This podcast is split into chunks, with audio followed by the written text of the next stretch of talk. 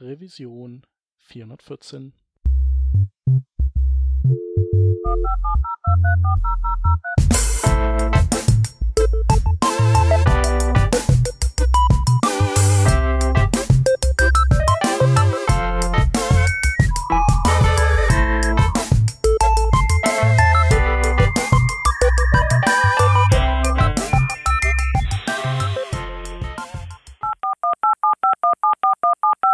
Hallo und herzlich willkommen zu Working Draft Revision 414. Wir sind heute zu dritt ähm, und heute bin ich mal äh, sowas wie der Host, obwohl wir alle nur Leute aus dem Team sind. Ähm, und äh, heute sind nämlich zu Gast der Hans. Hi. Und der Peter. Moin, moin. Und äh, genau, wir wollen heute einfach mal über ein Projekt von den beiden sprechen das sich Warhol nennt. Ähm, genau. Und bevor wir das machen, äh, kurz der Hinweis, wer ähm, auf der Suche nach äh, neuen Arbeitskollegen ist, der kann seinem Chef ja mal stecken, dass man uns sponsern kann und dafür einen äh, Audioeinspieler von uns bekommt. Ähm, oder wer uns gut findet und uns unterstützen will, der findet uns auch auf Patreon. Ähm, das war jetzt unser kleiner Werbeblock. Und ähm, jetzt widmen wir uns mal euch beiden.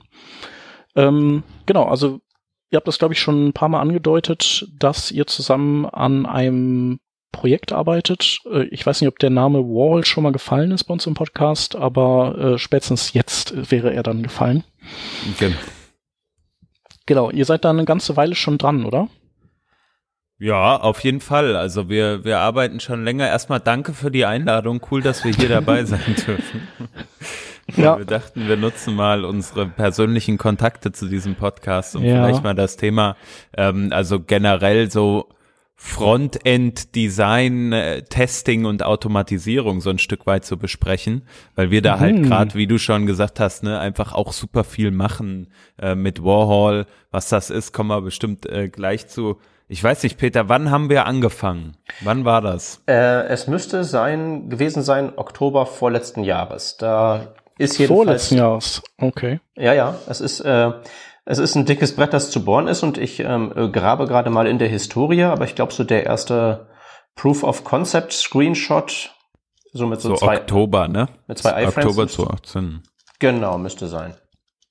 Ja, also ich meine, man muss halt sagen, wir arbeiten halt an dem Projekt jetzt nicht Vollzeit, ähm, sondern halt so nebenher und die Idee hat uns halt rumgetrieben und ich glaube, ähm, vielleicht gehen wir mal ganz oder vielleicht erklären wir ganz kurz einmal oberflächlich, worum es geht, um dann äh, nochmal ein bisschen tiefer so reinzugehen, warum haben wir uns damit beschäftigt, weil oh, sonst ja. reden wir hier über so, so äh, sozusagen vielleicht gar genau. nicht etwas, was so ähm, da ist ja, also Grundsätzlich ist Warhol eigentlich ein Tool, was sich genau in diesem Bereich beschäftigt, den ich eben angesprochen habe, nämlich das Frontend-Design-Testing. Und ähm, was meinen wir damit? Also grundsätzlich, wenn man sich mal anschaut, was kann man alles so testen an so Applikationen, dann gibt's da natürlich die Unit-Tests, die wir irgendwie für die Funktionalität schreiben und so. Dann hast du irgendwelche APIs, die miteinander interagieren. Ähm, die willst du auch äh, abtesten und willst schauen, dass das alles funktioniert. Und dann kommt natürlich das Frontend irgendwie. Und das Frontend hat neben der Funktionalität ja äh, diese Eigenheit der, des Erscheinungsbildes, also dieses visuelle einfach. Und ähm, wer jetzt viel im Frontend unterwegs ist und da auch viel arbeitet, der kennt sicher dieses Thema, dass wenn man so an einem Projekt dran sitzt, man, man hat ziemlich viel Zeit, die man so verwendet auf dem Bereich des CSS-Craftings. Ja, man möchte so, dass das Ganze so aussieht wie vielleicht ein vorgegebenes Design. Ähm, und wir haben uns überlegt, irgendwie gibt es keine guten Tools, die in diese Lücke schlagen und diese automatisierte äh, dieses dieses ähm, dieses Design sozusagen automatisiert testen. So, äh, ja. wir können, wir können da gleich so ein bisschen drauf eingehen. Also da, es gibt schon Tools, die das machen und so, aber da kommen wir vielleicht gleich zu. Nur das so der kurze Pitch. Also wir wollen ja. gerne ein Design-Testing-Tool entwickeln für Frontend, ähm, was automatisiert laufen kann und was vor allem viel schneller ist und viel zuverlässiger ist als alles, was es so bisher gibt. Ja. Wir können ja mal gucken, ob wir das jetzt hier in, den nächsten, in der nächsten Stunde oder so, ob wir das, was wir jetzt claimen, was wir sein wollen, dann auch halten können. Ja, also kurz äh, zu dem, was es schon gibt. Also ich glaube, also oder meines Kenntnisstandes nach gibt es sowas wie das, was ihr macht, ja eigentlich nicht. Also, sondern es gibt ja eigentlich nur äh, CSS-Testing-Tools, die mit denen man so quasi die Seite vergleicht gegen Snapshots und wenn irgendwas ja. kaputt geht, dann sagen die Bescheid. Ja. Also so, so gesehen ist das dann vielleicht tatsächlich ein Testing-Tool, weil man dann sagt, äh, bitte teste das Stand jetzt äh, equals dem Stand, wo ich meinen Snapshot gemacht habe. Ja. Manche Tools sind ja ein bisschen so ein bisschen äh, elaborierter gewesen, so wie dieses Side-Effekt. Ich glaube, weiß nicht, ob wir das mal hier auch im Podcast hatten, hm. ähm, dass es mal vor ein paar Jahren gab, ähm, aber nicht mehr gibt. Und das, was ihr macht, ist ja eigentlich fast schon eher äh, so eine Art äh, Linter, ne? Kann man sagen, für Design. Also das kann man schon ein Stück weit sagen. Also wir äh, probieren halt ähm, die Daten über das Design ähm, uns an der Pattern Library zu beziehen. Also normalerweise in größeren Teams hat man ja häufig so irgendwie eine Grundlage, auf der man Webseiten oder Landingpages, Applications baut und man versucht im komponentenbasierten Design vielleicht etwas zu entwickeln, was sozusagen die Grundlage ist. Also du hast deinen Button, der ist, ich meine, die meisten kennen sowieso Pattern Libraries, ich erkläre es nochmal ganz kurz nochmal. So, du hast einen, du hast einen Button, irgendwie, den gibt's in vier, fünf Ausprägungen und den bringst du eigentlich in all diesen Ausprägungen einmal äh, auf einer sozusagen Ansichtsseite, Beispielseite unter, um äh, dann zu sehen, okay, mein Button äh, Primary, der soll immer so aussehen. Also der soll so groß sein, die Schriftart nutzen, folgende äh, Hintergrundfarbe haben, vielleicht einen Box Shadow haben oder etwas ähnliches. Das gleiche macht man ja für all diese Komponenten, die man irgendwie auf den Webseiten stattfinden lässt. Und ähm, das ist vielleicht auch nochmal ein ganz guter Punkt, um nochmal darauf zu kommen, wie kamen wir eigentlich da drauf. Ähm, und ja, eigentlich ist ja du hast es schon angesprochen, eine Idee, nämlich Side Effect äh, gewesen, 2015 oder so war das, glaube ich, oder vielleicht sogar noch ein bisschen früher. Der Tim Jansen äh, hat eigentlich ein Tool gebaut, was so ähnlich funktioniert, das halt gesagt hat, hey, ich analysiere mir einen sozusagen Masterstand, ähm, beziehungsweise einen, einen Leading-Stand, einen Primary-Stand sozusagen äh, von einer Web-Implementierung und vergleiche den gegen einen Implementierungsstand. Ja, also ich habe irgendwo meine Testumgebung, auf der weiß ich, da läuft alles richtig. Und jetzt vergleiche ich diese Testumgebung gegen die Production-Umgebung und kann dann herausfinden, oder gegen die Development-Umgebung, kann dann die, die Unterschiede herausfinden und kann sehr qualifiziertes Feedback geben, wenn ich einen tiefer gehenden Vergleich mache davon. Und ähm, was wir festgestellt haben, ist, dass also zum einen Side-Effekt gibt's nicht mehr. Ich habe damals auch ähm, da ein bisschen am Backend mit, also an diesem Backoffice-Tool mitgearbeitet, ähm, was, was der Tim da entwickelt hatte. Ähm, und leider gibt es dieses Tool nicht mehr, weil das ein sehr, sehr cooler Approach war, aber vielleicht einfach nicht zur richtigen Zeit sozusagen. Und aber gerade dadurch, dass Peter halt so viel, du ja auch viel rumgekommen bist in der Weltgeschichte oder sagen wir mal gerade in deutschen Unternehmen, die ein Stück weit größer skaliert sind, vielleicht auch hast du ja auch immer wieder dieses Problem gehört, ne? Irgendwie brauchen wir ein Tool, was genau in diese Kerbe schlägt des UI-Testings, des Design-Testings. Ja, genau. Also die, der ursprüngliche Ideengeber war noch deutlich vor dem Oktober vorletzten Jahres irgendwo im Sommer ähm, oder ich glaube eher Frühling, gab es eine Firma, die mir gesagt hat, ja, hier ist unser Online-Shop. Ähm, kannst du mir irgendwie sagen, wie wir es hinkriegen, dass diese 17.000 Graustufen, die wir da verwenden für alle möglichen Borders und Buttons und so, dass wir das irgendwie eingehegt bekommen. Ähm, und da war halt erstmal so meine anfängliche, simple Idee. Ich baue mir halt ein Bookmarklet, das ähm, im Prinzip einfach Computed Styles abgrast und alles meldet, was nicht in eine Liste passt. Und das ist dann halt eben ein, das war so die Grundidee, also war nicht die Grundidee, aber sozusagen der äh, Stein des Anstoßes. Und dann ist es halt ein bisschen ausgeartet vom Bookmarklet zu dem, was wir jetzt hier haben.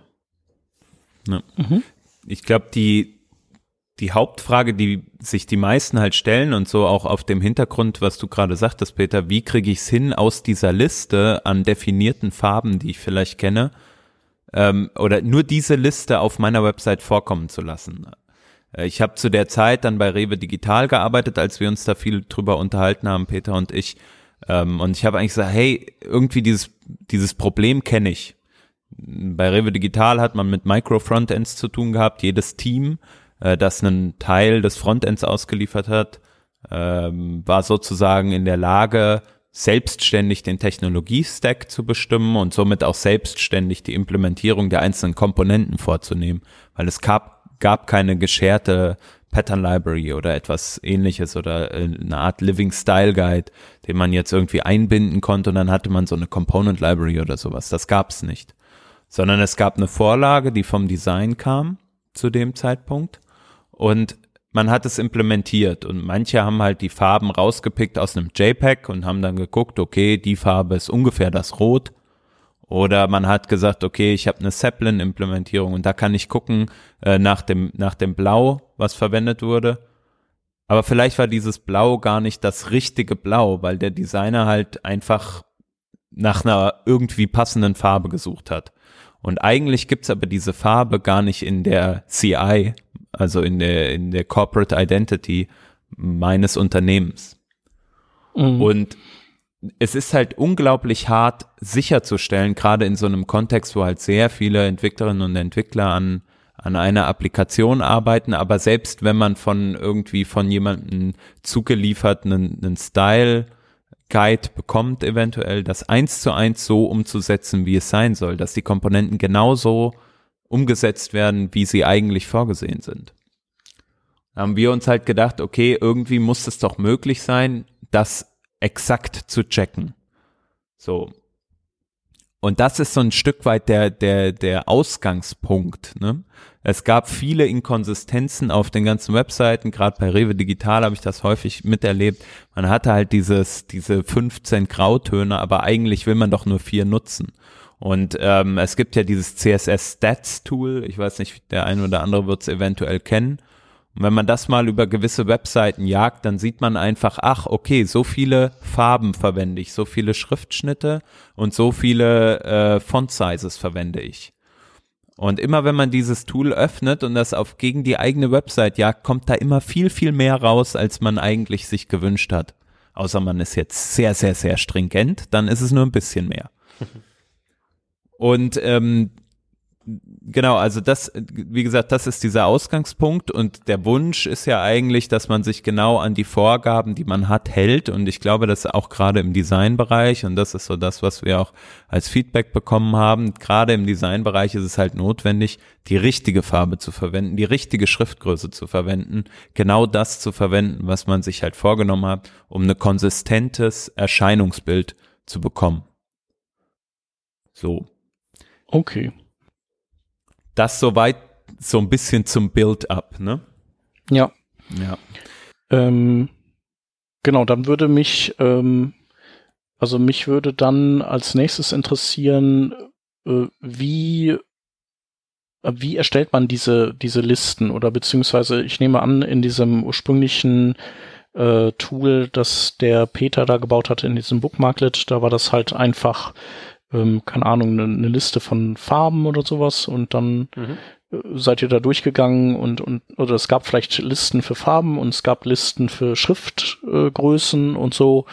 Und dann, also so, das war die einfachste Sache, aber wie, äh, wie erstellt man diese Listen jetzt in eurem Tool, beziehungsweise woher weiß das Tool, also weil es könnte ja auch sein, oder weiß euer Tool zum Beispiel, dass zwar die eine Farbe äh, eine ist, die erlaubt ist, aber erkennt, dass das jetzt ein Knopf ist, wo diese Farbe dann aber eben nicht rein darf. Also weil sie wir, halt. Ich, müssen wir, glaube ich, einen Schritt zurück. Das sind ja eigentlich so zwei Fragen. Das erste ist also sozusagen, was ist der Input? Ähm, genau. Was die Vorgabe definiert und der Rest ist dann ja wirklich mehr so, ähm, wie letztlich das, das übertragen wird. Der, der Input genau ist so. eigentlich tatsächlich der, der Input ist der gleiche für das Tool wie das für einen Menschen sein sollte, nämlich eine Pattern Library in HTML und CSS mit egal welchem Tool. so wie du es halt eben auch deinen Mitarbeitern vorsetzen würdest. Okay. Genau, also ich glaube, das ist auch vielleicht nochmal ganz gut. Also wir kommen gleich nochmal zum Tool und dann kommen wir auch bestimmt nochmal zu der, zu der Frage. Ich glaube, ich würde nur gern noch ein bisschen, wenn das cool ist, äh, noch so ein bisschen auf das, äh, sag mal, die, den, den Status quo eingehen, äh, bevor wir zu tief vielleicht auch in unser Tool einsteigen, weil ich, ähm, weil ich glaube, das ist halt wichtig zu verstehen, damit wir dann, also warum gibt es überhaupt Warhol? Weil der ein oder andere, der das jetzt vielleicht schon gehört hat, der sagt doch, ja, okay, ähm, ich kenne das Problem und was wir halt gemacht haben ist, wir haben zum Beispiel dann äh, zum einen halt Pattern Libraries implementiert, die wir sehr, sehr genau checken ähm, und zum anderen aber halt auch versucht, das automatisiert ähm, irgendwie zu testen. Und es ist ja nicht so, dass es gar keine äh, Tools gibt, die man da auf dem, auf dem Bereich, in dem Bereich irgendwie testen, äh, zum Testen verwenden kann. Das hast du ja auch schon angesprochen, Chef. Da würde ich ganz, ganz kurz noch äh, vorher drauf eingehen. Okay. Ja. Ähm, genau, also ich oder wir glauben eigentlich, dass es so ist, wenn du halt so eine Pattern Library hast und das ist auch so ein bisschen so meine Erfahrung. Ich weiß nicht, wie es äh, dir da geht, Chap, aber äh, wenn man die hat, dann ist die geil und man guckt die an und baut vielleicht basierend darauf eine Landingpage. Vielleicht hat man auch eine ähm, eine ja, Pattern Library, die, die man sozusagen als Komponenten Library in das eigene Projekt ziehen kann. Mhm. Aber dann wiederum funktioniert es halt doch nicht mit dem perfekten Implementieren der einzelnen Komponenten, weil die irgendwie dann doch nicht genau das abbilden, was man sich vorstellt oder ähnliches. Und ähm, was darauf also was dadurch passiert ist, ist so ein bisschen mal so meine ähm, oder das, was ich so gemerkt habe, ist, dass man dann doch wieder sagt, ja, okay, aber die Komponente baue ich jetzt selbst, weil die ist gar nicht so in der Pattern Library, wie ich sie mir wünsche. Oder vor allem, äh, die ist nicht in der Technologie geschrieben, die ich vielleicht ähm, verwenden möchte. Keine Ahnung, ich habe eine Pattern Library, die ist halt basierend auf einem HTML, CSS Gerüst, weil das von unseren Designern maintained wird. Ähm, aber ich selbst möchte eine React-Application bauen und das nur als Vorlage nutzen. Ja, ich würde auch sagen, das müsste ja dann theoretisch eh der, der Haupt-Use-Case sein bei euch, oder? Weil tatsächlich äh, würde ich sagen, wenn man eine Pattern-Library hat, die, äh, die auch in HTML und CSS, also die quasi im Browser läuft, dann hat man die ja meistens in einem, in irgendeinem äh, diesen, diese, dieses Komponentisieren unterstützenden Framework gebaut. Also welches auch immer das ist. Und, und dann kann man das dann ja auch erstmal einsetzen zum Bauen von Seiten oder Projekten. Aber wenn man dann eben die Technologie wechselt und das eben die, die, die ähm, Bausteine, die auch die Pattern Library bestücken, dann nicht in seinem Projekt einsetzen kann, sondern das halt da mit dem nächsten Framework wieder nachbauen muss. Oder man hat eins, das nur clientseitig funktioniert und muss irgendwie serverseitig in PHP auch nochmal bauen. Dass man dann, also da glaube ich, das wär, da würde ich jetzt so ähm, also quasi den Use Case sehen. Ja, es sind so zwei Dinge, die da ähm, möglich sind. Das eine ist natürlich klar, Pattern Library Technologie ungleich ähm, Production Technologie. Oder Production könnte ja auch einfach ziemlich heterogen sein. Das eine ist eine React-App, das andere nutzt Web Components zum Beispiel. Ja. Und natürlich ist es ja auch so, dass ähm, das ja immer ein hehres Ziel ist, Production komplett aus vorgegebenen Komponenten zu bauen. Aber das ist halt oftmals nicht möglich, weil die Pattern Library nicht, kommt, nicht alles enthält, nicht jeden Use Case abdeckt. Und dann hat man ja noch so allgemeine Vorgaben wie, selbst wenn es jetzt irgendwie keine definierte Komponente ist, sollte es sich zumindest grob an die CI halten und dann so allgemeine Regeln bezüglich Schriften und Farben einhalten. Das heißt, mhm. auch wenn du zum Beispiel gar keine Pattern Library hast, nehmen wir mal an, du hast so ein Brownfield-Projekt, du hast äh, komplett einfach nur frei von der Leber implementiert, es gibt noch gar keine Pattern Library, um dann tatsächlich da so nach und nach ein, äh, eine Linie reinzubringen, könntest du dann wirklich auch Warhol nutzen, um zu sagen, okay, zuerst nagel ich mal Schriftarten und Farben fest und checkst halt nur diese allgemeinen äh, Bestandteile des Styles. Und wenn du die sicher hast, dann machst du so nach und nach das mit den einzelnen Komponenten. Dann definiere ich mal, wie ein Button sein sollte, finde in Production alles, was sich nicht daran hält, habe das dann irgendwann abgehakt und dann kümmere ich mich um die Messagebox zum Beispiel. Mhm. Okay. Ja, vielleicht kann man da nur noch hinzufügen, also was ich auch in der Vergangenheit öfter erlebt habe, ähm, beispielsweise ich habe für einen großen Werkzeughersteller was gemacht so und die hatten halt ihre Hauptseite, die basierte auch auf einer Pattern Library, aber es gab halt auch zig Landing Pages außenrum, die teilweise halt dann auch von irgendwie ähm, ja Leuten erstellt wurde, die gar nicht im, im eigentlichen Web Development Team waren, sondern die halt bei einer Agentur saßen oder etwas ähnliches und äh, also äh, außerhalb des eigentlichen Arbeitsumfeldes oder so. Also man hat viel Landingpages produziert.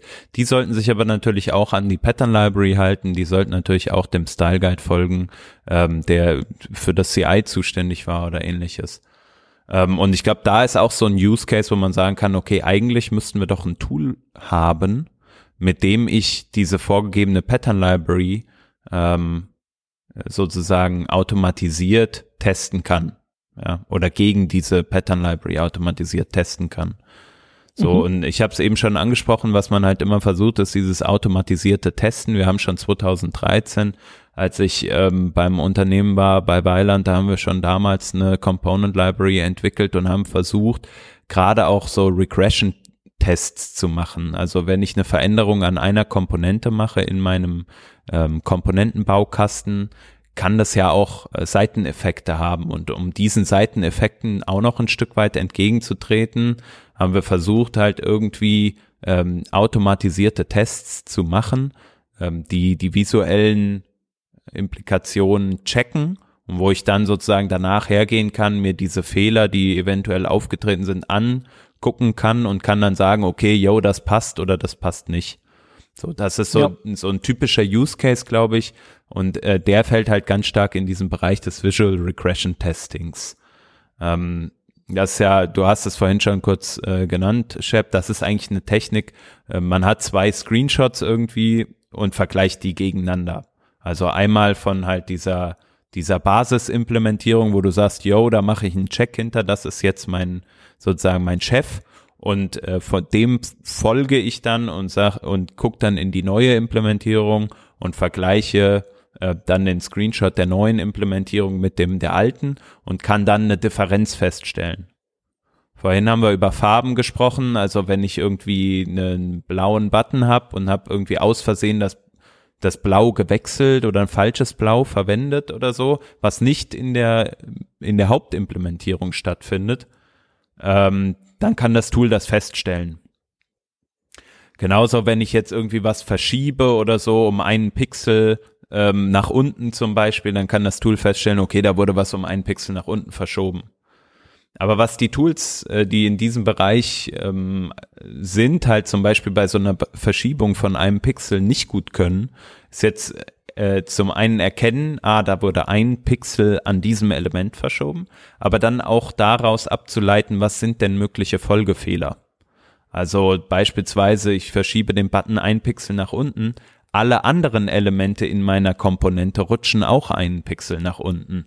Und das, also das kannst du halt mit Screenshots nicht gut, ähm, gut aussagen, sondern dann ist halt irgendwie was kaputt. Aber was genau, weiß man hm. nicht. Also das Feedback ist ja, nicht die Tools, die markieren dann halt einfach alles als kaputt. Dabei ist eigentlich alles nur, ist, ist nur ein Ding kaputt und hat die anderen, die in sich als Komponente weiterhin äh, sauber sind, einfach nur verschoben.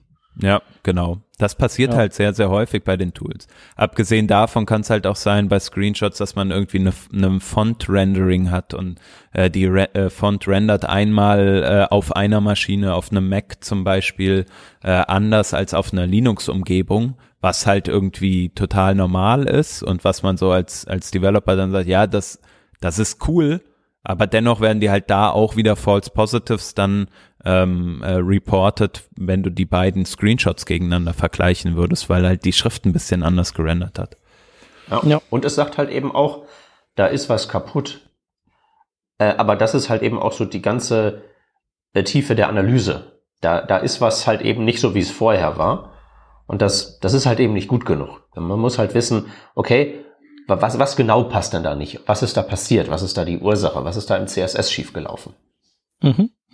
Okay, und ihr habt das ja vorhin schon angedeutet mit diesem Bookmarklet, also und äh, auch jetzt gerade äh, kristallisiert sich das ja heraus. Also ihr macht das, äh, ihr, ihr wählt nicht den Weg zu äh, irgendwelche Screenshots zu nutzen und dann irgendwie äh, Pixel äh, zu vergleichen zwischen zwei Bitmap-Grafiken ähm, der Screenshots, sondern ihr macht das, äh, indem ihr einfach die das CSS Object Model im Prinzip äh, euch anguckt in irgendeiner Art und Weise.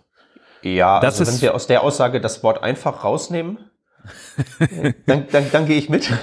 Aber es ist ja. so, so, so grob die Idee, halt eben die Analyse auf einem anderen Abstraktionsniveau, nicht das Endprodukt, die Pixel angucken, wenn das Ding gerendert ist, sondern gucken, was führt zu den Pixeln und zu versuchen, daran die, äh, da so die Differenz dran festzustellen. Ja. Und damit habt ihr dann auch äh, theoretisch die Möglichkeit, ein bisschen mehr Intelligenz auch rein zu, zu packen. Richtig, also weil quasi differenzierter zu sagen, was los ist. Genau, ein wichtiges Ding, was halt bei diesem Visual Regression Testing häufig auch halt noch passiert ist, du änderst halt irgendwie deinen Content und das ist ja völlig normal, dass wenn du irgendwie eine Corporate Website hast, dass du irgendwelche News Sachen hast oder irgendwo Texte veränderst oder so oder dass sich mal ein Bild irgendwo ändert. Ähm, aber du kannst halt qualitativ an der Stelle nicht sagen, okay, hier hat sich jetzt mein Text oder mein Bild geändert. Und das ist halt auch ein Riesenproblem von Visual Regression Testing, dass du eigentlich nicht auf den Content eingehst, der da gerade er erscheint, sondern dass man halt irgendwie ähm, eigentlich ein Problem damit hat, wie diese Tools funktionieren. Und das also die, die, die darunterliegende Basis, das ist jetzt kein Problem irgendwie mit einem Tool oder sowas, sondern es ist eher die darunterliegende Basis, nämlich dass man sich Screenshots nimmt und Bilder gegeneinander vergleicht, ja. Und jetzt, genau wie du sagst, ne, wir sind halt jetzt hingegangen und haben uns, uns gedacht, okay, was sind denn eigentlich so die Hauptpunkte, die wir an den bisherigen Tools ähm, kritisieren? Die Punkte haben wir ja schon angesprochen. Also ganz, ganz wichtig ist halt dieses wirklich dieses ähm, stark qualitatives Feedback geben und dann auch schnell zu sein. Also ich weiß nicht, wer mal entwickelt hat mit so äh, Visual Regression Testing Tools. Du hast irgendwie den geilsten MacBook Pro da stehen. Ähm, der hat den neuesten, äh, die neueste CPU drin, ziemlich viel RAM und so. Und trotzdem sind diese Tools sehr, sehr langsam, einfach weil halt zwei Bitmaps, wie du schon sagst, gegeneinander gelegt werden und dann Pixel für Pixel äh, verglichen werden müssen. Da sind einfach die Computer nicht so schnell.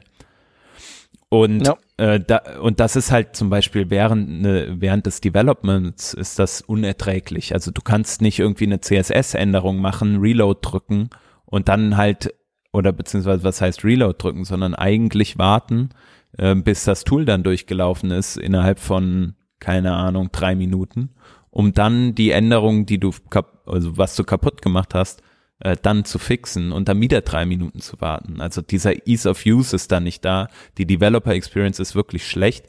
Und da setzen wir halt an und sagen mit Warhol, ey, irgendwie müssen wir doch da hinkommen, dass wir einmal die Developer Experience stark verbessern, was sowas anbelangt.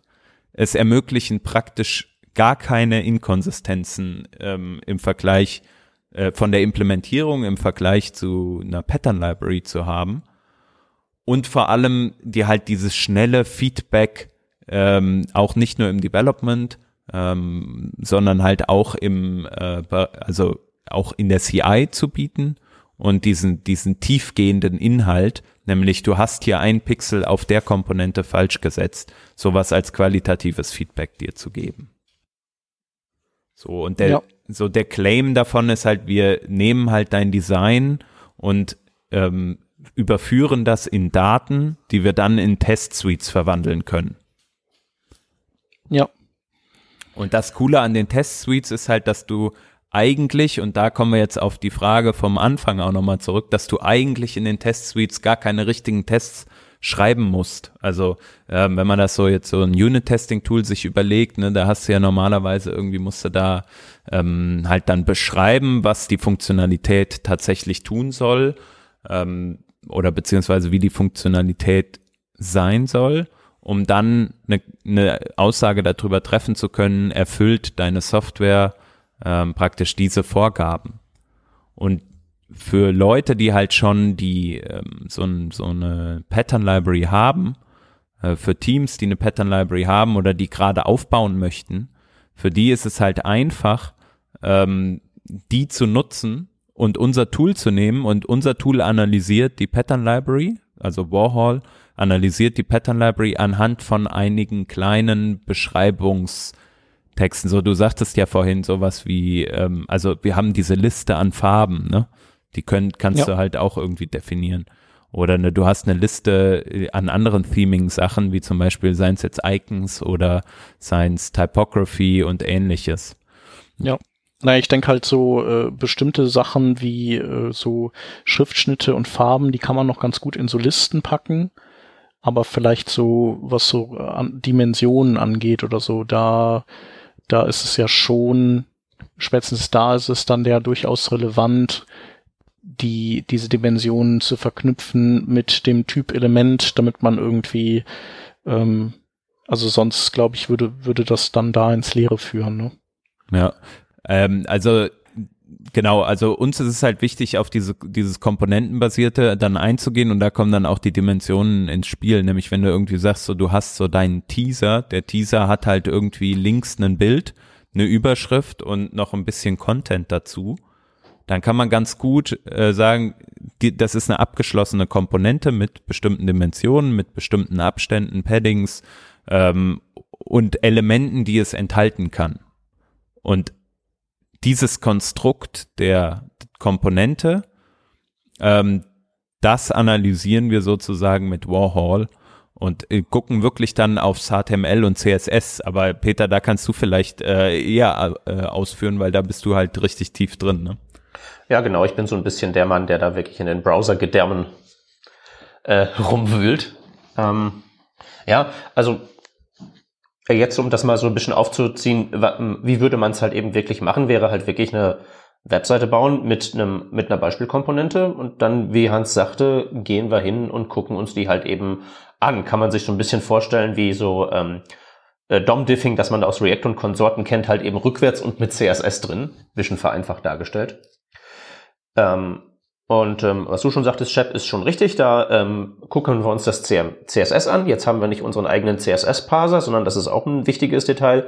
Ähm, wir lassen den Browser einfach die Webseite rendern und gucken uns dann sozusagen das Verständnis, das der Browser davon hatte, an. Können also tatsächlich auch diese Datenerfassung machen mit unterschiedlichen Browsern. Im Moment haben wir Chrome supported. Von Firefox wissen wir, dass es auch läuft, aber eigentlich spricht nichts dagegen, das mit jedem Browser zu machen können im Prinzip sagen, diese Pattern Library stellt sich für Chrome so dar, Firefox sieht die so und auf Safari Mobile ist die so, auch auf allen verschiedenen Breakpoints. Und da kann man jetzt auch schon sehen, dass da natürlich das äh, ganz gut hochskaliert, weil man da halt eben viele Browser auf einmal auf vielen Bildschirmgrößen auf einmal die ganze Arbeit machen lassen kann. Wir überführen das in Daten und haben dann verschiedene Möglichkeiten, um diese Daten halt eben ähm, dann in diese Test-Suites zu überführen und anzuwenden. Das kann halt eben einfach für die Developer Experience eine Browser-Extension sein, die das direkt im Browser analysiert, während man davor sitzt. Oder man kann halt eben sagen, ähm, das ist jetzt unsere Liste von ganzen, von, von ähm, URLs, die wir da abgrasen möchte, möchten, schickt da mal alle Browser hin, damit die auf allen Bildschirmgrößen äh, unter allen Umständen gucken, ob das jeweils der Pattern Library entspricht oder ob da irgendwo eine Kleinigkeit verrutscht ist. Okay. Ja. Also das ist halt auch, ähm, du hast das eben gesagt, Peter, ne? Also wir, wir machen halt auch dann ähm, äh, Tests für eine komplette Website, logischerweise. Ähm, wir gehen die einzelnen URLs, können wir durchgehen und vor allem können wir halt auch auf unterschiedlichen Viewport-Größen arbeiten.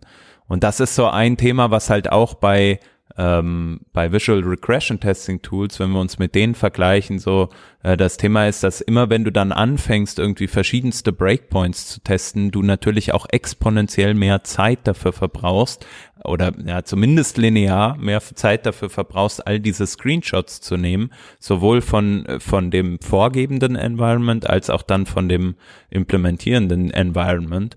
Und das ist halt so ein Stück weit etwas, was halt einfach sehr sehr viel Zeit frisst und natürlich auch eine ganz starke Computer sozusagen im Hintergrund benötigt. Und ähm, dadurch, dass unser Tool halt jetzt ähm, zum einen als Software as a Service funktionieren wird, ähm, oder funktioniert, ist es halt auch so, dass du das ansprechen kannst. Du kannst einfach ähm, die eine URL ansprechen und sozusagen sagen, hier lauf mal los und lass mal all meine Tests laufen und gib mir bitte einen Report. Und das geht halt recht recht zügig. Also wir können da innerhalb von, sagen wir mal, einer Minute oder so sehr sehr qualifiziertes Feedback geben, auch für mehrere Seiten. Und das ist halt etwas, da sind wir halt ähm, aktiv dran, um halt diesen, gerade diese Developer Experience da einfach zu optimieren. Ich habe es jetzt, glaube ich, auch ein paar Mal natürlich schon gesagt. So. Ähm, aber das ist, ist halt auch ganz wichtig, einfach zu sagen, hey, eigentlich wir als Developer sind halt nicht so gut in der Lage, ähm, gleichzeitig alle ähm, Breakpoints zum Beispiel zu checken. Und wir sehen Elemente nicht, die vielleicht weiter unten auf einer Seite sind oder so sondern da müssen wir halt immer scrollen oder müssen den Browser resizen, damit wir da wirklich reinkommen. Und um dem halt so ein Stück weit entgegenzuwirken, kann halt das Tool, und da kommen wir jetzt zu einem, zu einem halt riesigen Vorteil, ähm, mit einer Browser-Extension können wir dann sagen, auf der Webseite gibt es folgende Fehler. Auch wenn du diese Fehler gerade nicht siehst, hier sind sie, die sind da. Glaub uns, so nach dem Motto. Und dann kann man äh, halt hingehen und dann wirklich sagen, okay, ich gehe jetzt mal hier ins Detail und versuche mal diesen Bug zu finden oder diesen Fehler, diesen visuellen Bug, diese Inkonsistenz zur Pattern Library zu finden und da halt herauszufinden, ähm, was zu tun wäre. Ja.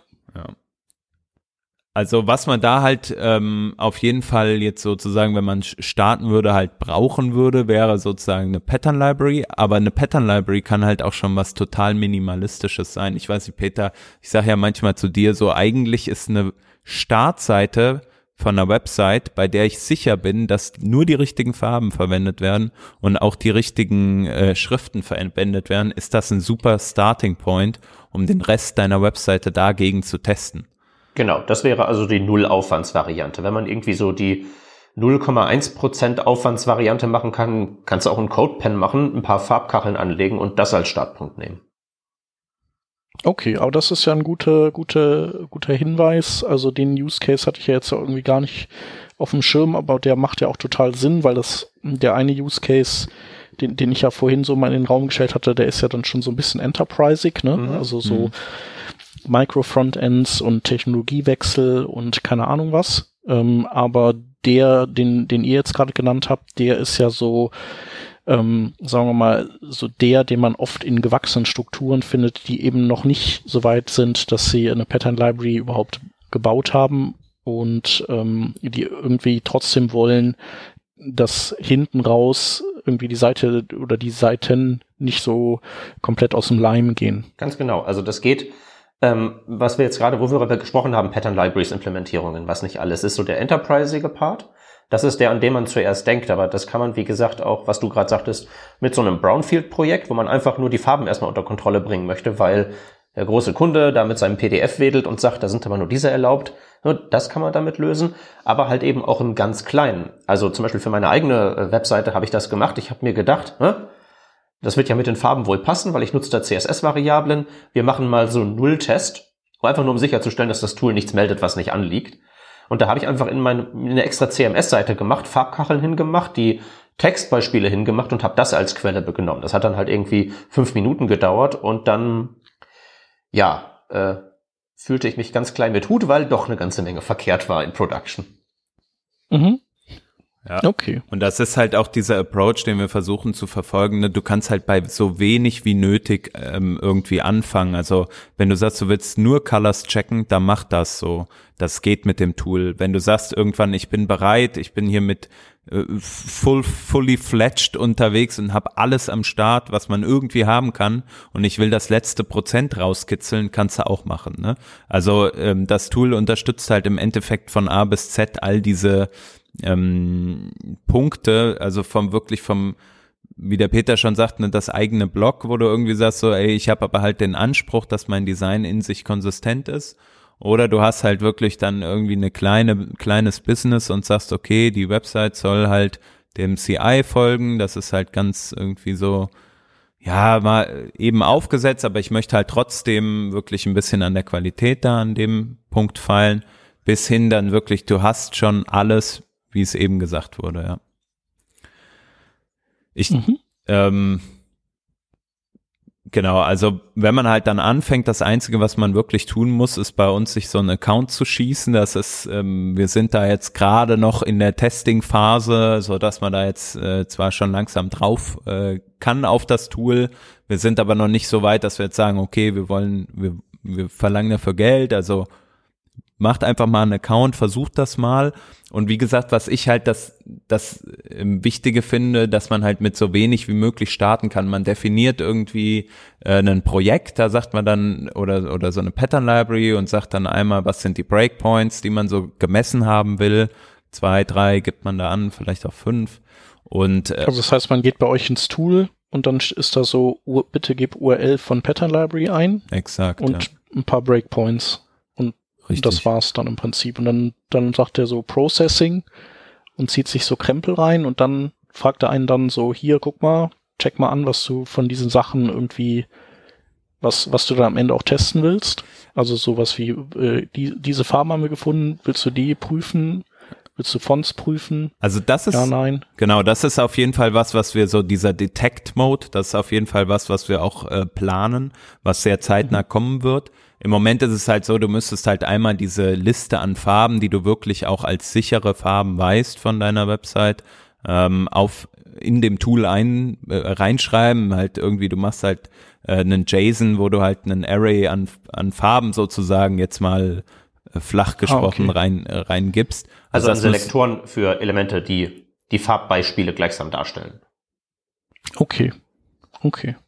Genau, ja. und dann kannst du halt da äh, hingehen und sagen, okay, ich, ich erzeuge mir jetzt einmal halt diese Konfiguration. Wir nennen das tatsächlich auch Snapshots. Ich weiß nicht, ob wir das äh, schon erwähnt haben. Peter, du hattest ja vorhin diesen Vergleich mal mit, mit React gezogen. Im React-Kontext gibt's ja auch dieses Snapshot-Testing, wo man so Komponenten sozusagen so ein Stück weit ähm, ja auf einer virtuellen Ebene rendern lässt und diesen Begriff verwenden wir auch für diese sozusagen virtuell erzeugten Daten aus der Pattern Library, ähm, praktisch das Design als Daten, von dem ich vorhin sprach, und haben dann diese Snapshots vorliegen, um sie zu nutzen, wiederum dann zum Beispiel in der, in der äh, Browser-Extension. Und diese Browser-Extension ist im Endeffekt äh, ein Tool, was man einfach installiert, so wie man jetzt auch so eine Browser-Extension für äh, die React äh, DevTools kennt und man kann halt darin äh, inspizieren, was sind meine auf der aktuellen Seite, die ich offen habe, zum Beispiel auf Localhost, was sind da die Probleme, die ich da auffinde. Es kann sein, ich habe hier irgendwie eine Schriftart, die nicht verwendet werden soll, dann bekomme ich da entsprechend ähm, neben den Vorschlägen, was könnte denn, was könnte denn eigentlich für eine Schriftart verwendet werden, äh, bekomme ich dann halt auch ähm, Feedback zu der Größe zum Beispiel. Habe ich die richtige Größe der, der Schriftart verwendet und ähnliches. Und das halt direkt an dem Ort, an dem ich ähm, am Arbeiten bin, nämlich im Browser. Mhm.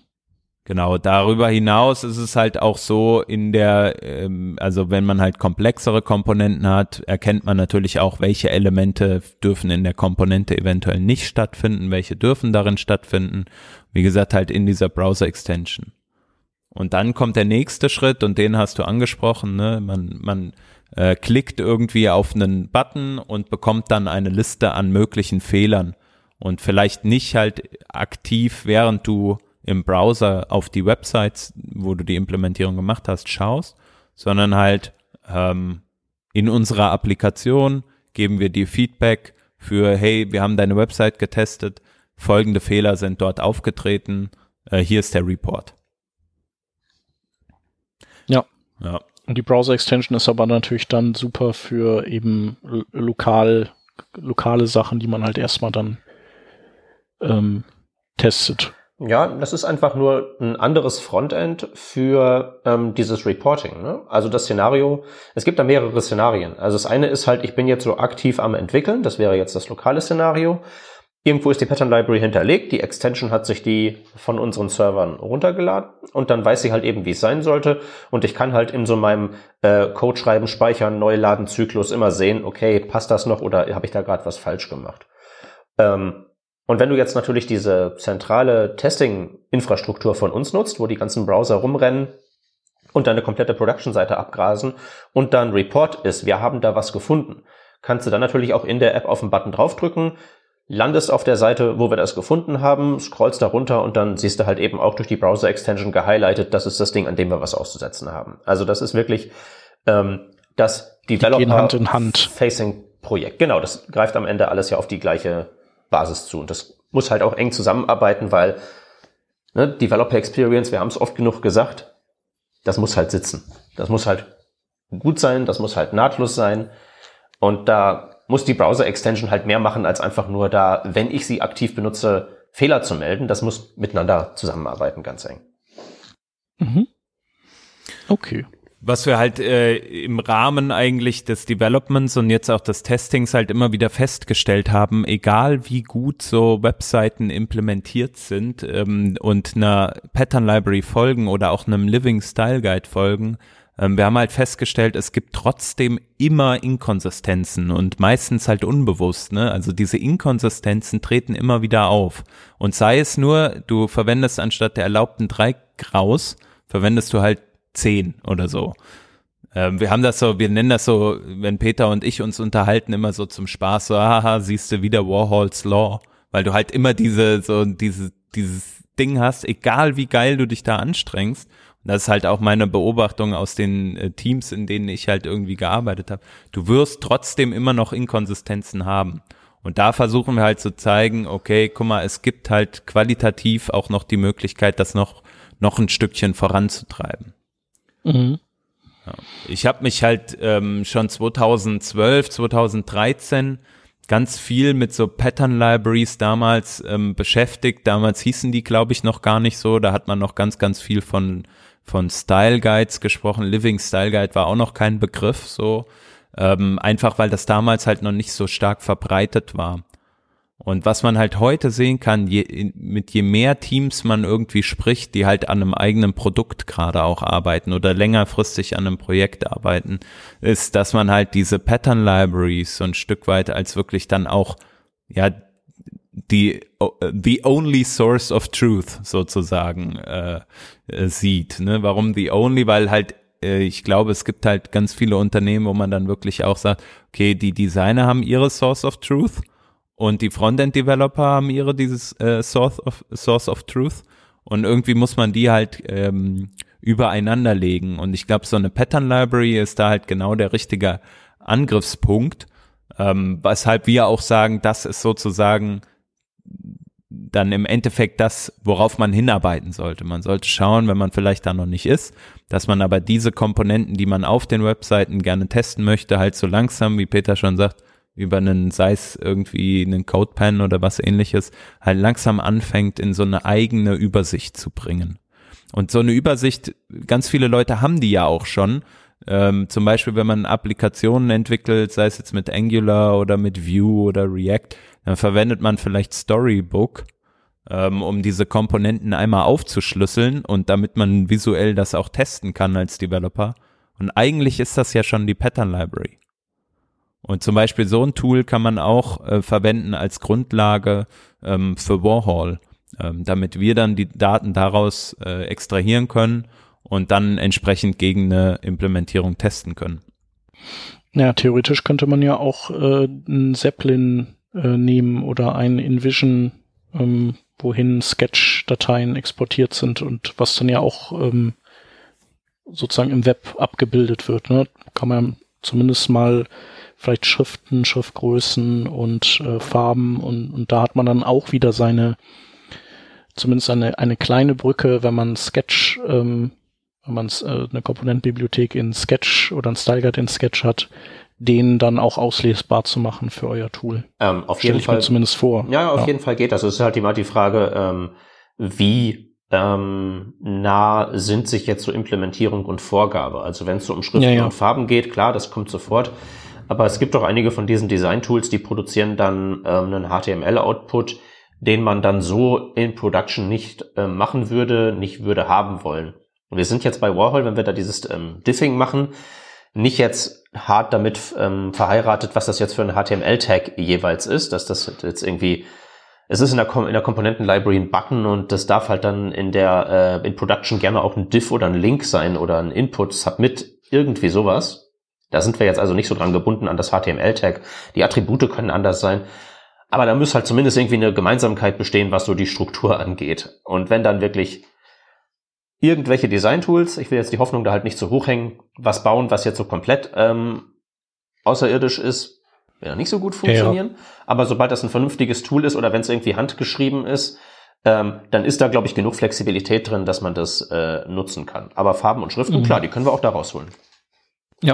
Genau. Ja, schon klar. Also die HTML-Struktur von den Dingern, die wird jetzt, äh, wird jetzt nicht berauschend sein. Genau. Ähm, Im Zweifelsfall ist es ja sogar vielleicht SVG hier und da, ich weiß es nicht. Ja. Ähm, genau, wie ist es denn mit der HTML-Struktur? Also wie, wie macht ihr das? Ihr guckt euch dann an, wie viel Kind-Elemente da rein verschachtelt sind und wie dann so die Styles auf denen verteilt sind? Oder ähm, oder wie macht ihr das? Oder, oder guckt ihr dann so irgendwie auf Klassennamen? Das kann ja eigentlich nicht sein. Nee, nee, nee, nee. Nee, nee. Nee, ähm, die Idee ist einfach, ähm, es ist so die folgende. Man kann jetzt nicht, also ich habe ja vorhin mal so React und DOM-Diffing als so Inspirationsquelle genannt. Ähm, das geht jetzt natürlich nicht, weil dann werden wir ja, wie gesagt, an die HTML-Tags, an die Attribute und alles gebunden. Ähm, was wir tatsächlich hernehmen, um sozusagen das festzustellen, ob die Style, ähm, also welches ähm, Element in Production wir welchem Snapshot, welcher Vorgabe zuordnen müssen, sind tatsächlich die Styles selber. Ähm, und da kommt so ein bisschen äh, eine andere Inspirationsquelle äh, mit rein. Äh, da ist nämlich auch ein bisschen Blockchain mit drin. Das hört sich jetzt nach großem Bullshit an, aber so ein bisschen spielt das eine Rolle. Ähm, weil was wir natürlich auch nicht machen, ist, wir gucken uns nicht die Computed Styles an, jedenfalls nicht primär, weil ja alle Styles, die man vergeben kann, erstmal auf jedem Element irgendwie definiert sind. Also auch wenn ich einer, einem Element keine Border gegeben habe, hat ja die Border Color irgendeinen Wert. Und okay. wenn ich es nicht explizit gemacht habe, hat die Border Color den Wert von der Textfarbe. Und dann wird mir möglicherweise einfach durch diese, äh, durch diesen Vererbungsmechanismus gleichsam irgendwas als Fehler gemeldet, was ich gar nicht gemacht habe. Das allererste, was wir also tun, ist erstmal rauszufinden, welche Aussagen über Styles werden überhaupt getätigt. Wirkt auf dieses Button-Element eine nicht-Browser-Stylesheet intrinsische Angabe, zum Beispiel über irgendwie eine Border. Und wenn das der Fall ist, dann kann man ja erstmal diese ähm, Informationen nehmen, dass es erstmal über dieses Ding eine Border gibt und kann sozusagen daraus so ähm, Fingerprinting machen auf dieses Ding wirken dieses Teils, auf jenes Ding wirken dieses Teils und so weiter. Und dann hasht man das und kombiniert das so ein bisschen, dass man hinterher einfach sehr gut informierte, sehr gut informierte raten kann. Du meinst wahrscheinlich, äh, dass dieses Element jenem Snapshot zugeordnet ist. Und dann kann man das einfach so verifizieren und nach Ausschlussverfahren kommt man da in wirklich quasi allen Fällen zu einer korrekten Zuordnung, was da gemeint ist. Ne? Es gibt mhm. immer noch die Möglichkeit, dass dein Design so dermaßen stark von der äh, Pattern Library abweicht, dass es damit im Prinzip gar nichts mehr zu tun hat, dann haben wir natürlich auch verloren, aber dann können wir dir auch sagen, äh, in diesem in dieser Komponente gibt's diese beiden Kind-Elemente, das könnte jeweils so oder so sein, aber wir können es halt gerade nicht auseinanderdröseln, weil die Styles so dermaßen kaputt sind. Mach mal was. Auch das ist ja schon actionable. Aber letztlich machen wir Fingerprinting auf den Styles selber, um das dann so einander zuzuordnen. Und dann kommt die nächste Frage ähm, mit ins Spiel. Äh, wie decken wir da Flexibilität ab? Weil es könnte ja sein, dass du eine Komponente hast, wie zum Beispiel eine, einen Dialog, der darf halt nur den Titel, den Text und den OK-Button haben. Oder du hast sowas wie ähm, CMS-Content, wo ja im Prinzip jede beliebige Kombination aus Überschriften, Textblöcken und Bildern und ähnlichem vorkommen kann. Ähm, das sind halt Informationen, die man dann sozusagen noch nachreichen kann. Das heißt, da kann man dann sagen, hey Warhol, betrachte mal dieses Ding besonders strikt, dann dürfen die Kindelemente nur so vorkommen. Oder der normale Modus von Warhol ist halt eben, wenns Kindelement einem Snapshot zuzuordnen ist, irgendeinem, egal an welcher Position und die Styles irgendwie grün sind, dann passt das. Die Idee dahinter ist so ein bisschen die von TypeScript. Wir wollen erstmal nur die Dinge wirklich ähm, anmerken und uns darüber beschweren, wo wir wirklich definitiv sagen können, da ist definitiv was nicht in Ordnung.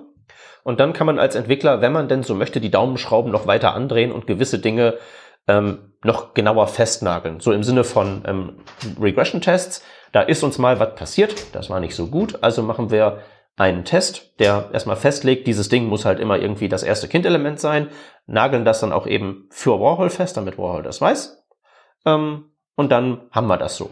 Aber das ist so generell ganz grob die Idee und dann kann man sich jetzt darunter mehrere Layer aus Shims und Browser-Hacks und Ausnahmen und Schieß mich tot äh, vorstellen, was wir da halt eben im Laufe der letzten Zeit implementieren mussten, um das, um das halt zum Funktionieren zu bringen in zwei Browsern konsistent. Mhm. Ja, cool. Hört sich super an. Also schon sehr, sehr ausgebufft und ausgetüftelt. Ja, also man muss auch sagen, wir sind auch echt jetzt froh, dass wir das langsam halt rausbringen. Wir haben oh, ja. zum Glück so ein paar äh, Leute, die halt jetzt im Moment gerade noch das Alpha-Testing machen. Das wird aber jetzt sehr schnell öffentlich sein. Ähm, wahrscheinlich, wenn die Sendung rauskommt, sind wir da schon, schon öffentlich zugänglich. Könnt ihr euch einfach einen Account klicken, wen das jetzt mal interessiert. Ähm, genau, wir haben halt da jetzt einfach sehr lang dran gearbeitet, auch viel, sage ich mal, viele Details. Also wer dir Peter auf Twitter folgt, der kriegt das ja regelmäßig mit, mit welchen schönen Besonderheiten du dich so im Browser äh, immer rumschlagen musst. Oh ja. Genau, und da sind wir jetzt froh, dass wir da auf den nächsten äh, Schritt kommen und wir sind halt sehr gespannt auch auf das Feedback. Also uns ist halt äh, dadurch, dass wir halt selber äh, Developer sind, gerade bei mir ist es ja so, ich arbeite halt auch in vielen, vielen Projekten so irgendwie im Frontend und auch im Backend und bekomme natürlich von allen Seiten immer so Punkte mit, so ein Stück weit, ähm, wie ihr ja wahrscheinlich auch. Und für mich wird es halt, oder für mich ist es halt wichtig, dass es ein Tool ist, was sich an so Leute wie mich richtet und wo, wo halt Leute äh, sich mit identifizieren können. Und deswegen sind wir natürlich auch gespannt auf Feedback aus der Developer-Community. Ist das ein Tool, was sozusagen so auf, auf die Needs äh, zugeschnitten ist? Und da sind wir halt aufs Feedback gespannt. Uns gibt's auf Twitter We Are Warhol, ähm, wie der Künstler Warhol geschrieben. Und die Website ist Warhol.io. Ähm, und da gibt's auf jeden Fall auch nochmal die Übersicht über alle, alle Punkte, die wir jetzt heute so erwähnt haben oder die vielleicht auch noch offen sind. Mm, und schreibt uns einfach, wenn irgendwas ist. Aber äh, Shep, ähm, wie ist das bei dir? Also äh, können wir dir gerade akut noch etwas, ich habe so viel gelabert, ne? da, da denke ich ja. die ganze Zeit. Ich, äh, du meinst, ob ich noch Fragen habe zu irgendwelchen Punkten? Ja, ja, genau. Hm, eigentlich gerade nicht. Also ich kann mir das so ganz gut vorstellen. Ich glaube, so als äh, nächstes würde ich, äh, würde mich das mal interessieren, wie das eben so tatsächlich äh, sich dann äh, wahrhaftig vor meinen Augen abspielt. Ähm, du kriegst einen Termin. Ja. Ich kriege einen Termin. ja. Ich glaube, ihr habt doch, habt ihr nicht auch irgendwie einen äh, Screencast mal aufgenommen oder so? Eventuell? Wir haben, so ein, ja, wir haben so ein ganz kurzes ähm, äh, Werbevideo produziert. Tatsächlich, ah, okay. also es ist wirklich nur so ähm, mit schöner Musik und so in drei Minuten, in fünf Schritten, wie man da zum Ziel kommt. Das haben wir aber heute auch schon besprochen.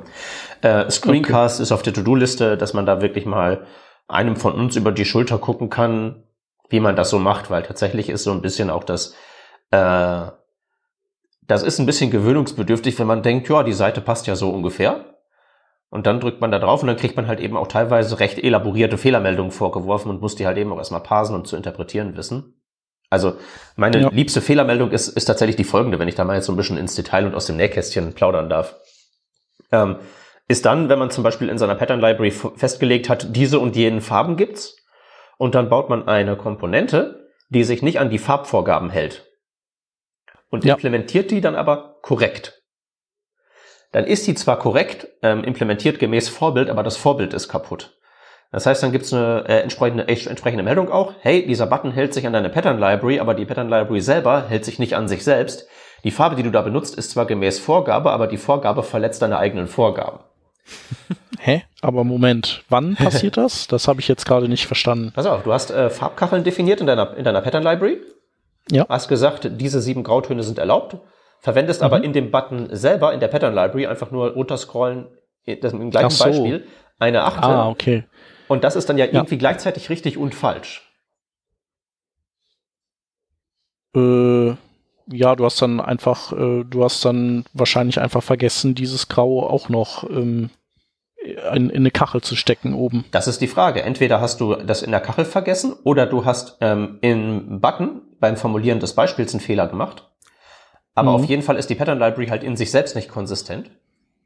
Aber sagt das, sagt er das dann beim Analysieren der Pattern Library? Da müsste er das doch eigentlich sagen und nicht erst beim Checken gegen irgendwelche äh, Live-Stände, oder? Ähm, das wäre sicherlich das, ähm, das, wo wir hinwollen.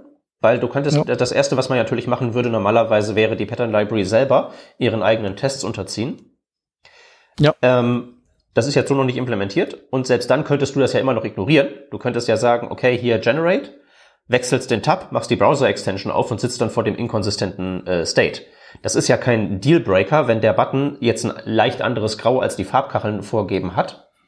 Das ja. heißt, wir werden deswegen nicht jetzt hier sagen, okay, jetzt geht gar nichts mehr. Das ist jetzt hier ein fataler Fehler, nichts läuft mehr. Also das muss dann halt irgendwie schon noch dann auch dem Entwickler zurückgespielt werden. Ja.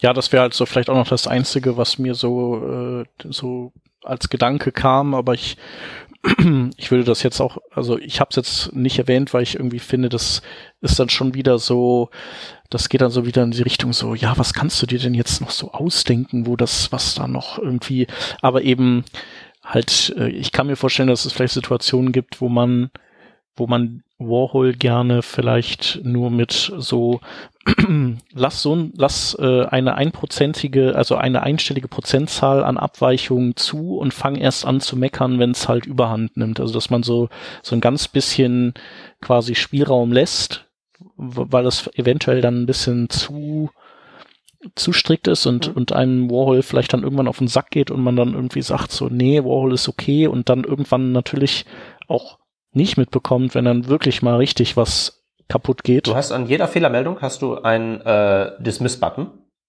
Ja. Der macht dann einen Hash über die Fehlermeldung. Okay. Sodass dieses genaue Problem, äh, die Kombination von diesem, äh, die, dieser Fehlermeldung plus ein Element, das grob, das diesem Fingerprint entspricht, dass dir das nie wieder unter die, unter die Augen kommt. Ja. Ja, also das. Ja, genau, das sind so, aber das, keine Ahnung, das muss man halt mal in der Praxis ausprobieren und äh, sehen, wie das halt so ist. Ne? Also ich habe das mal gemacht tatsächlich mit in der Praxis ausprobieren, weil bei diesen Snapshot äh, äh, Screenshot Tools ähm, ist es ja tatsächlich so, dass du halt häufig so ein Threshold angeben kannst, so wenn es nur eine einprozentige oder vierprozentige Abweichung in dem Screenshot vom Original gibt, dann ignoriere diese. Ja. Das Problem dabei ist halt, dass das ganz häufig halt zu diesen False Positives führt. Ne? Es kann halt sein, der Button hat sich dann halt total verschoben oder die Schrift da drauf sitzt halt völlig kaputt. Also sitzt ganz unten anstatt ganz oben. Und das ist aber halt in diesem Threshold von ein Prozent drin. Und dann hast du halt das Problem, dass du eigentlich äh, davon einen Report bekommen wollen würdest, aber den gerade nicht bekommen hast, weil du halt dein Threshold eingestellt hast. Grundsätzlich verstehe ich aber natürlich, dass man halt auch nicht genervt werden will. Ne? Du willst nicht an jeder Kleinigkeit dich ständig aufhalten lassen, sondern vielleicht ja. willst du halt einfach erstmal was definieren und dann darauf hinarbeiten, besser zu werden. Ja? So wie so ein Skip in so Unit-Tests oder so. Genau, ja. das, das wäre halt eben der Dismiss-Button.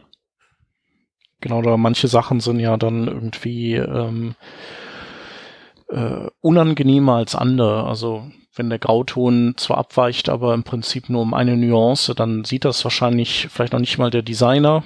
Aber wenn, ähm, wenn der Text irgendwie rechts bin ich anstatt links bin ich ist, dann, dann fällt das halt total, dann fällt das sofort auf. Ja. ja. Ist ein guter Punkt. Vielleicht das werden wir auch nochmal mitnehmen, ähm, das nochmal zu evaluieren, ob man da die Sachen gewichten kann. Ähm, auf der anderen Seite ist es natürlich so, ist ja nur, also das Grau, das schlagen wir dir schon vor. Du siehst das sofort. Und du kannst es sozusagen, du musst einmal nur kopieren und fertig ist.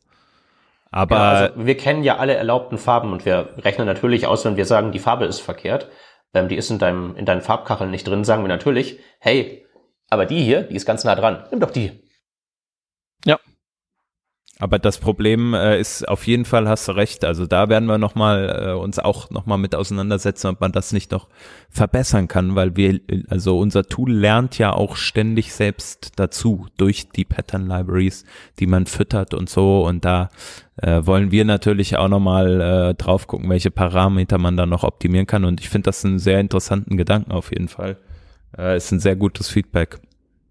Ja, naja, ich, ich würde es jetzt noch, erstmal noch nicht äh, zu äh, als zu wichtig nehmen. Also grundsätzlich finde ich ja einfach gut. Also kann das ja auch nicht strikt sein. Ne? Also so äh, in ESLint, da ist es ja auch immer blöd, wenn man anfängt, dann bestimmte Regeln einzeln abzuschalten und so, weil, oh nee, das an der Stelle geht das dann doch. Oder in StyleLint, nee, da kann ich jetzt doch mal verschachteln und so. Ja. Ähm, da gibt es eigentlich wenig Gründe, warum man das so lassen sollte. Insofern ist es halt so ein ist es zwar eine, eine irgendwie eine Idee, die nicht schlecht klingt, aber ich weiß nicht, ob sie wirklich gut ist. So. Ja, der, der Punkt ist tatsächlich der, unser, unsere eigentliche Leitphilosophie ist, ähm, keiner soll seine Pattern Library umbauen müssen wegen Warhol. Es ist uns ganz wichtig, dass egal was man da hat, dass wir das konsumieren können. Aber man kommt halt eben nicht umhin, dass es eine gewisse Rückwirkung hat, einfach deswegen, weil keine Pattern Library jemals, behaupte ich jetzt mal, sich irgendeinem Test stellen musste. Ja. War halt immer, war halt immer, ja, ja, das ist die Vorgabe, aber die Vorgabe selber wurde halt nie so richtig evaluiert. Ob, also zum Beispiel auf Praxistauglichkeit. Ist die vollständig? Haben wir wirklich alle Button ähm, Varianten, die es da gibt, da drin abgebildet und so. Das heißt, so ein bisschen Rückwirkung ist da auch und da ist halt eben, also kommt man um so ein bisschen Lernprozess nicht zu. Es ist definitiv was, woran man sich gewöhnen muss, dass man jetzt so denkt, ja, das sieht gut aus, zu, okay, das sieht doch nicht so gut aus, jetzt wo du es sagst. Ja. Aber deswegen, äh, liebe Zuhörer, kommt vorbei, klickt euch einen Account und probiert es aus und äh, beschwert euch, ähm, wenn was nicht passt, wenn etwas zu präzise ist, wenn was übersehen wird. Es gibt allerlei lustige äh, Browser-Besonderheiten, Properties, die es nicht gibt, aber die dann halt in Chrome, wenn man drüber iteriert, trotzdem auftauchen. CSS-Eigenschaften, äh, die irgendwie in Chrome einfach so nicht funktionieren. Ich habe so ein bisschen Chrome gefressen, seitdem ich an Warhol arbeite. Also das mhm. CSS Object Model ist halt einfach so ein Ding. Ähm, und das lernt halt eben dazu, indem wir halt eben einfach irgendwann alles gesehen haben, was es da draußen gibt und für alles da eine Lösung gefunden haben. Das ist einfach nur, ja, eine Frage des, des Durchsatzes am Ende. Ja. Ja, cool. Dann äh, genau, würde ich sagen, äh, verbleiben wir mit diesem Aufruf an, an eine willige Testerschaft und dann ähm, sind wir ihr sowieso und ich auch gespannt, was die dann sagen und was dann so in der Praxis denen auffällt. Ähm, und ich behalte das auch mal im Hinterkopf für ähm, genau für, für mein nächstes Projekt, wo wir äh, wo wir das eben einsetzen können, um das dann eben auch und sei es nur, das, äh, um, um das Tool zu testen, für euch einsetzen kann. Cool. Ja, also wenn du es haben willst, sag Bescheid, kriegst ein kleines Intro und dann kriegst du einen Account und ab dafür. Der Einstieg ist wirklich, wirklich ziemlich einfach. Ja, cool. Wir sehen uns ja eh demnächst. Das nächste Woche. Genau. Prima. Genau. Dann äh, genau Links haben wir haben wir Links keine ne? Haben wollen wir noch irgendwelche Links loswerden? Link-Empfehlungen? Ansonsten würde ich nämlich sagen, wenn wir die nicht haben. Ich würde den Link ähm, auf Warhol.io ähm, empfehlen, aber das ist jetzt nur meine persönliche. Das, den werden wir ja schon überall in den Shownotes äh, reingeballert haben, denke ich mal. das werden wir. Genau, dann äh, ja, vielen Dank, äh, dass ihr in äh, diesen schönen Podcast gekommen seid, um euer Tool vorzustellen. Danke, dass wir das äh, durften. War uns ja, ein Vergnügen. war gerne. Können wir ja noch mal machen irgendwann, dass ihr kommt. Cool, ja, machen ähm, wir. gerne. Äh, den jährlichen genau. State of Warhol den jährlichen State of Warhol. Äh, und äh, an die Hörer dann auch nochmal der äh, sozusagen der Hinweis, äh, wenn ihr an, an ähnlichen Tools arbeitet, die, ähm, die einfach spannend sind und ähm, die die vielleicht für die Webentwicklergemeinde auch äh, interessant sind und bei denen ihr auch so das ein oder andere Learning vielleicht davon getragen habt, ähm, genau, gebt Bescheid. Ähm, freuen wir uns auch gerne mit euch über euer Tool, eure Entwicklung zu quatschen. Und vielen Dank fürs Zuhören. Dann hören wir uns nächste Woche wieder. Bis dann. Bis dahin. Tschüss. Tschüssi. Ciao.